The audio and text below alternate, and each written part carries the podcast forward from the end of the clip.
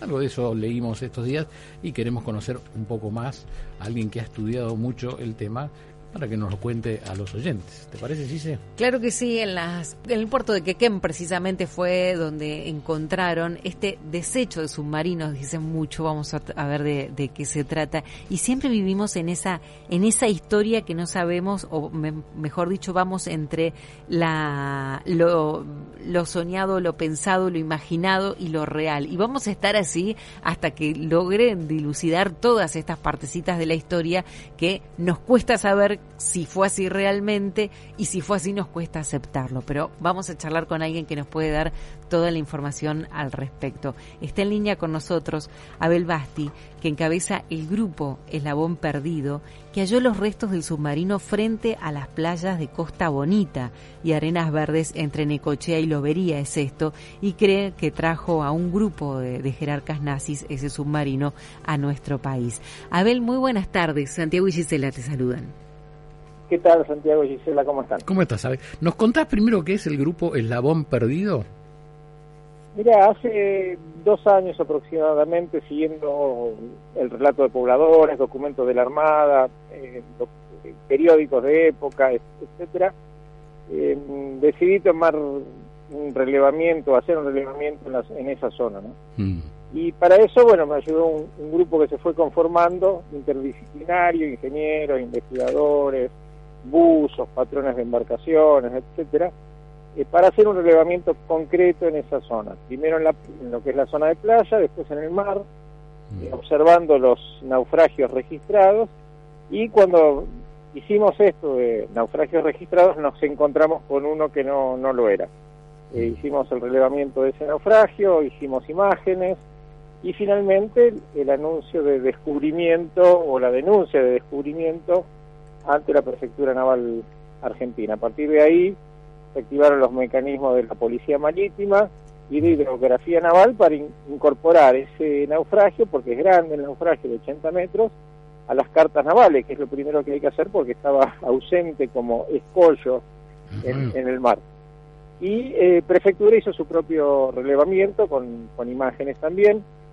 Nosotros entramos en la etapa final, que es la que estamos en este momento, que es que intervengan peritos nacionales y extranjeros eh, para determinar eh, de qué navío se trata, porque con el paso del tiempo y posiblemente con acción eh, deliberadamente destructiva, este, este casco no es no tiene la forma de un submarino. Ah, Abel, te pregunto porque viste que hay muchas historias donde dicen que en Necochea y en esa zona eh, llegaban navíos eh, nazis, algunos los hundían para luego eh, llegar a tierra. Em, hasta ahora, ¿qué se encontró? Algo que tiene forma, pero que vos nos está diciendo que no parece un submarino.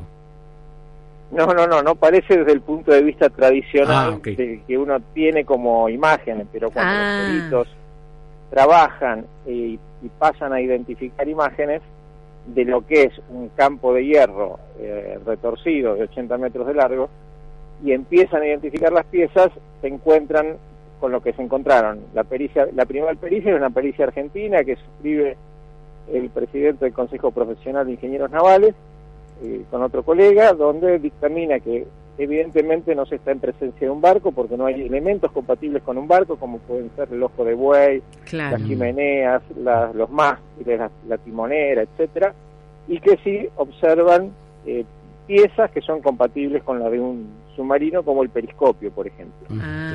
Eh, luego de esa primera instancia recurrimos eh, por una cuestión de experiencia profesional, porque acá no hay experiencia respecto a submarinos de la Segunda Guerra Mundial por razones obvias, no, no hubo este, combate en esta zona. En cambio en Europa hay muchos submarinos eh, hundidos. Entonces hay gente con muchísima experiencia y convocamos a uno de los, los expertos mayores que hay eh, en este campo, que es el doctor Viciotti, que eh, trabaja para el Pentágono en reconocimiento de navíos hundidos durante la Guerra Mundial, también para la Royal Navy, en fin, eh, gente con mucha experiencia, y no dudaron en calificar que estamos en presencia de un submarino alemán este, detonado, exprofeso, por los rasgos que tiene y las características del casco que se pueden observar.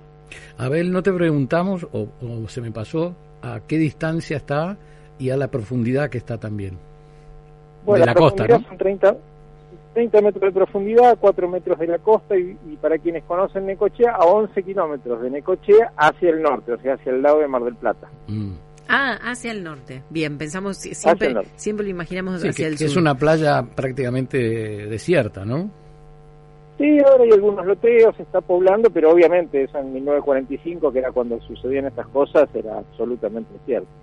Eh, Abel, en, hay diarios que datan de, de, la década del 40 que hablan de haber encontrado en la zona de, de Necochea derrames de combustibles que te podían, digamos, no tenían explicación, ¿no? Cuando, cuando aparecían esos derrames de combustible, eh, no, no había explicación de, por qué estaban y ahora, con el correr de los años y con este hallazgo, este, podrían estar relacionándolo con, con eso.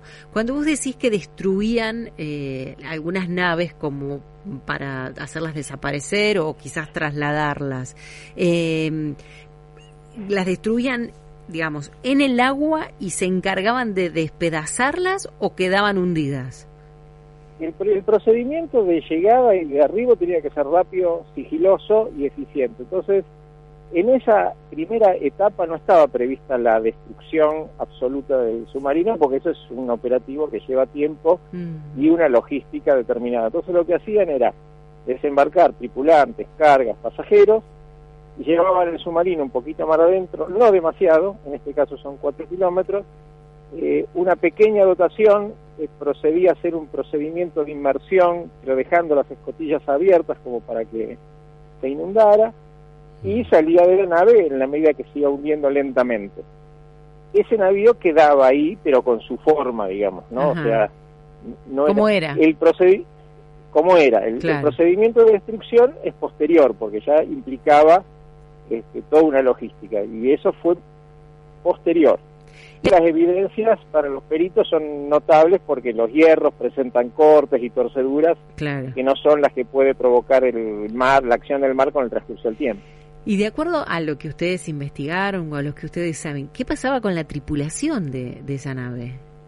Bueno, la tripulación de esa nave iba a una estancia que está a cuatro kilómetros de ahí que se llama Estancia Moro Mar. Y ahí hay un incidente muy curioso, bastante documentado, que es que los pobladores del lugar advierten movimiento nocturno en esa playa de, desembarco, entonces le avisan al comisario de Necochea, que se llamaba Mariotti, y Mariotti al día siguiente se va con una cuadrilla criolla policial de cuatro o cinco hombres al lugar, verifica efectivamente que había huellas de, en la playa de pisoteo, pero que además había huellas de camiones, y mm. siguieron las huellas de estos camiones y llegaron a la estancia eh, Moromar.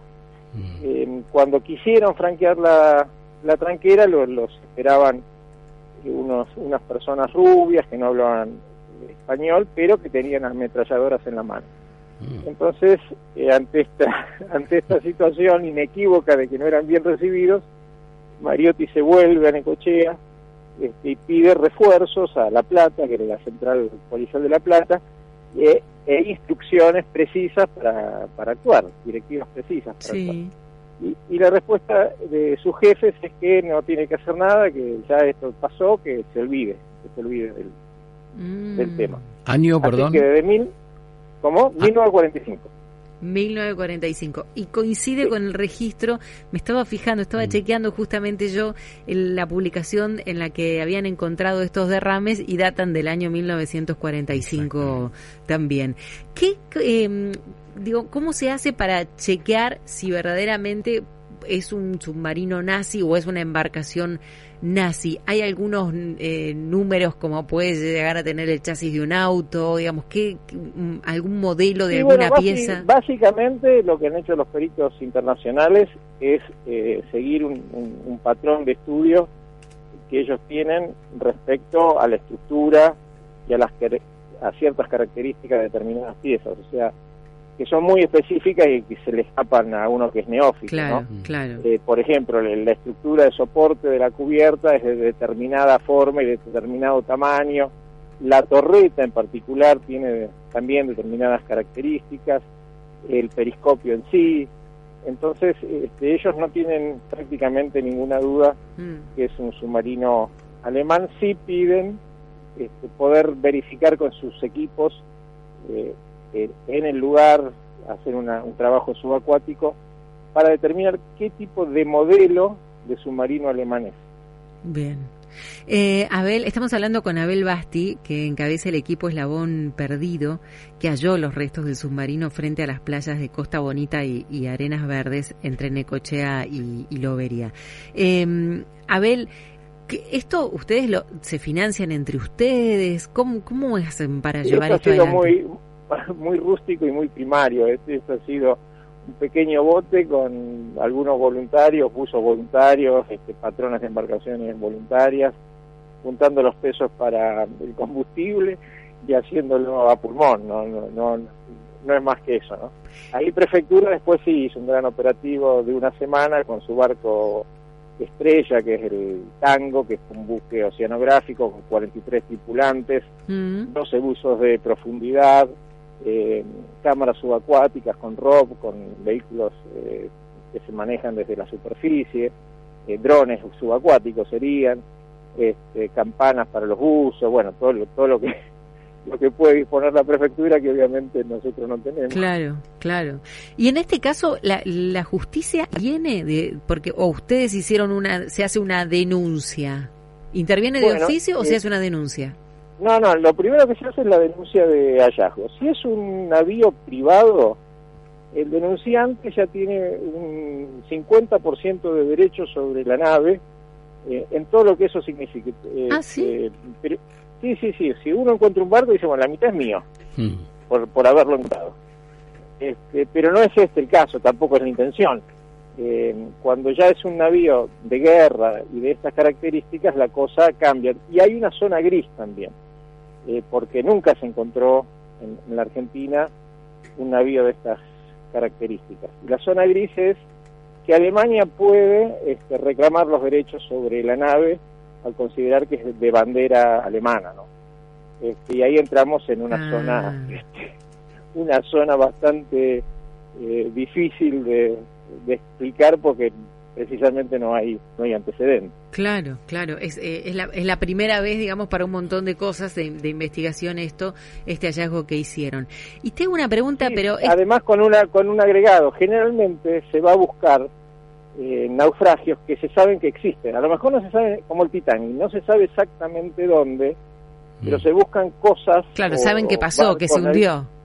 Que se hundió. Acá se encontró algo que oficialmente no existe. Claro. Claro, ahí. Y esa es la, esa es la zona gris. Claro, exacto. Em, desde el sentido común te pregunto, y vale que me digas, no sé si, si verdaderamente no lo sabes o, o, no pensás algo eh, concreto. Un, se supone que una embarcación tiene que haber entrado a aguas argentinas con cierta autorización. Pero digo, no puede ser que, capaz que te estoy preguntando una barbaridad, ¿eh? Digo, no puede ser que haya sido gente que haya decidido escaparse? Sí, sí, claro, esto es un plan de escape, eh, no de un submarino, es un plan de escape donde eh, participaron varios submarinos. Esto no lo digo yo porque lo piense, sino porque está acreditado en documentos de inteligencia, inclusive de la Armada Argentina. La Armada Argentina en el 45 tiene registros y hay operativos de búsqueda porque detectan varios submarinos este, alemanes en, en todo el litoral atlántico. Mm. Este, esto era un plan de escape, no, no, no hay, no hay duda respecto a eso. Bien, ah, o digamos orquestado, organizado. Sí, sí, eh, meticulosamente organizado y te diría en el marco de un plan eh, mucho más grande, mucho más grande, donde eh, los principales actores eran Estados Unidos y Alemania, que al final de la guerra deciden realizar ciertos pactos para transferir lo que era el capital, capital financiero, el capital humano, este, los desarrollos tecnológicos, eh, los hombres hacia Occidente para que no quedaran en manos de los soviéticos. Entonces, toda, toda esta operación que es muy, muy, muy grande eh, y que se hizo, en, digamos, la transferencia de nazis eh, no fue solo a Argentina, fue a, a, a todos los países de América, particularmente Estados Unidos, se hace en ese marco. O sea, los submarinos no podían haber cruzado el Atlántico cuando terminó la guerra si no tenían un ok de Estados Unidos, porque Claro. era la potencia vencedora y dominaba el Atlántico. Estados Claro. Unidos tenía un control absoluto del Atlántico. Y podríamos decir, Entonces esta es la eh, perdón, Abel, podríamos decir que aquí se conocen muchísimos escritos donde dice que el gobierno peronista, o Perón mismo, eh, ayudó a que entren en Argentina muchísimos alemanes, muchísimos nazis, ¿no? Es más, entregó documentos. Me está escribiendo un señor de 90 años, no voy a dar su nombre, Necochea, 1945, yo también vi las huellas. ¿eh? Ah, mira qué interesante. Y Sí, otra sí, persona, después te lo puedo pasar, y otra persona dice, trabajé eh, con estudios alemanes y tiene el número de cédulas de identidad que entregó, eh, se entregaron durante el gobierno peronista en 1945. Mira qué interesante. Sí, esto fue así. eh, con esa salvedad, digamos, Perón, eh, esto me lo dijo un viejo agente de espionaje Mm, nazi ya en los años 80. mm. que había participado de esta operación. Me dijo, Argentina era la estancia, Perón era el mayordomo y los dueños eran los norteamericanos y el nuevo orden mundial. Se hizo lo que se tenía que hacer y estaba acordado. No había posibilidad de hacer algo diferente. Claro. El, el acuerdo era este, era de transferencia y de reciclaje de Claro. todos los nazis para luchar contra el comunismo. Que aunque qué parte te vas a quedar del, del submarino, porque viste que en Uruguay, en Uruguay hay un uruguayo que está peleando con, con, la, con el águila del Graf Speed, ¿no? ¿Te acordás? Mira, mi, mi aspiración es que el periscopio sea sacado de- de- del lugar tal como lo recomiendan los peritos para su estudio, Sí. porque es una parte fácil de, de extraer, y sea puesto en resguardo en el Museo de Lobería para que esa zona tenga un movimiento turístico Bien, muy bien. importante con la exhibición de esas piezas. Menos mal que nos dijiste en el patio de casa, porque viste la familia capaz que no está de acuerdo. Menos Sí, mal. Están todos de acuerdo. Bueno, todos de bueno, acuerdo. menos mal. Eh, a ver, lo último, ¿esto queda en manos de quién ahora? ¿De la Armada? Prefec- no, no, no, prefectura va a hacer una segunda inspección eh, que refuerce su primera inspección, porque ellos no han hecho el paso que hemos hecho nosotros, o sea, no han llegado al peritaje de, la, de las piezas. Este, entonces, eh, bueno, yo particularmente sugerí al jefe de la prefectura, formalmente, una segunda operación con determinados pasos a, a seguir, como la extracción de muestras de metal, la extracción de algunas piezas, este, el geoposicionamiento de la proa y de la popa, porque no está referenciada, etcétera, etcétera. Esto se cumpliría en las próximas dos semanas, calculo. Bien. Abel, bueno, ojalá se cumpla porque es parte de la historia, ¿no? Para conocer nuestra historia de Argentina y, bueno, la, la historia universal y de una guerra, del final de una guerra que fue eh, durísima, tremenda para, para el mundo, ¿no? Te mandamos un abrazo y te agradecemos muchísimo esta nota. ¿Mm? Bueno, muchísimas gracias a ustedes. Hasta luego. Adiós, hasta ¿Viste luego. cuando viajás? ¿Vos te ha pasado de ir al sur y decir, no, porque esto eran los alemanes? No, no Sí. estoy jugando, esto es, parte de la historia. Yo ¿no? fui a una casa donde dicen que vivió Hitler en, en Villa Me han Langostura. dicho de otros. Sí. No, eh, eh, en Villa Langostura. Y la verdad es que ustedes no recuerdan, eh, yo estoy segura que los oyentes si hacen memoria lo van a recordar. Carlos Perciavale contaba una anécdota que junto a China Zorrilla, Sí. un día los llevaron en un auto, Sí. No le podían decir a dónde los llevaban. Yo no sé si estoy agregando o no, pero creo que los llevaron con los ojos vendados. Y cuando llegaron a la casa, él dijo haber visto a Hitler. Pero yo lo recuerdo como si fuese hoy ese relato. Eh, y eh, para que ellos hicieran una especie de, de, De show. de show. Eh, y todo el mundo decía, este tipo está loco, decía en un momento. Y él decía, yo sé que fue así.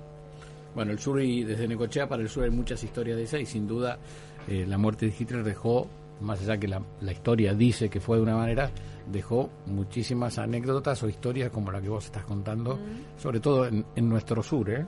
Y acordate que, como estaba contando antes, eh, el Bueno, prim- del Gran en el Río de la Plata, ¿eh? que ahora hay un uruguayo que sacó la el águila insignia y, y el gobierno alemán se lo está pidiendo y la quiere sacar a remate, ¿no? Porque cuenta un poco Bueno, todos recordaremos la detención de Pripke, ¿ustedes se acuerdan? Sí, por supuesto. De eso. Eh, y todo el mundo decía, o sea, mucha gente decía que no era la única persona que estaba escondida eh, allí en, en los bosques de nuestro sur. Bueno, eh, nos, no, nos les puso un condimento más a esta realidad eh, de, de, lo, de lo que estaba sucediendo un vuelo de en estos días. a, a 1945. Tal cual. Quiero, no, quiero nombrar a la persona